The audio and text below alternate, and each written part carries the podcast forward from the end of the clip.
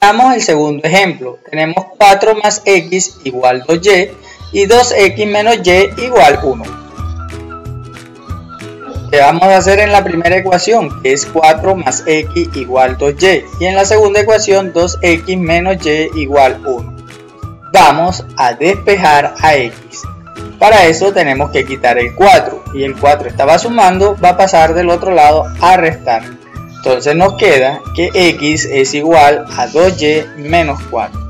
Como ya despejamos una letra o variable en, cualquiera de las ecuaciones, podemos reemplazarla en la segunda o en la otra ecuación.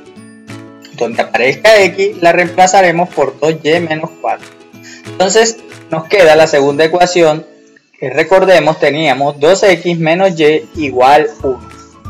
Al sustituir que x vale 2y menos 4 nos queda 2 paréntesis 2y menos 4 cerramos paréntesis menos y igual 1 luego destruimos el paréntesis. 2 por 2y da 4y y 2 por menos 4 da menos 8 luego viene menos y igual 1 luego quitamos el valor que nos quedó que no tiene variable que es menos 8 y al pasarlo al otro lado al igual pasa como más. Entonces nos queda 4y menos y igual a 1 más 8. Reducimos los términos. 4y menos y me queda 3y y 1 más 8 igual 9. Es decir que me queda 3y igual 9. Luego despejamos a y porque y debe quedar sola y ese 3y es como si estuviera el 3 multiplicando a y. Cuando estén dos números juntos, están multiplicándose entre sí, y al pasarlo al otro lado de la igualdad, pasa a hacer la operación contraria. Como estaba multiplicando, va a pasar a dividir al 9. Por eso nos queda que y es igual a 9 entre 3. Y 9 entre 3 da 3.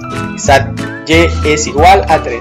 Cuando ya encontramos uno de los dos valores, para encontrar el otro valor de la letra o la incógnita que nos hace falta, logramos sustituir ese valor en la otra ecuación que no hemos usado. En la primera que teníamos 4 más x igual a 2y, pero como ya sabemos que y vale 3, entonces nos queda 4 más x igual a 2 por 3 y 2 por 3 da 6. Nos queda entonces 4 más x igual 6. Despejamos la variable x quitando el 4. El 4 estaba sumando, pasa a restar. Nos quedaría x igual a 6 menos 4. 6 menos 4 da 2.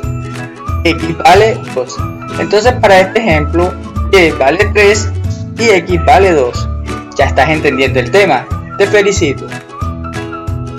No olvides seguir repasando todos los audios de todos estos ejemplos explicativos para que puedas afianzar tu conocimiento. Espero que te haya gustado y que haya servido de mucho provecho para tu aprendizaje. Nos vemos en el próximo audio. Que pases un excelente día.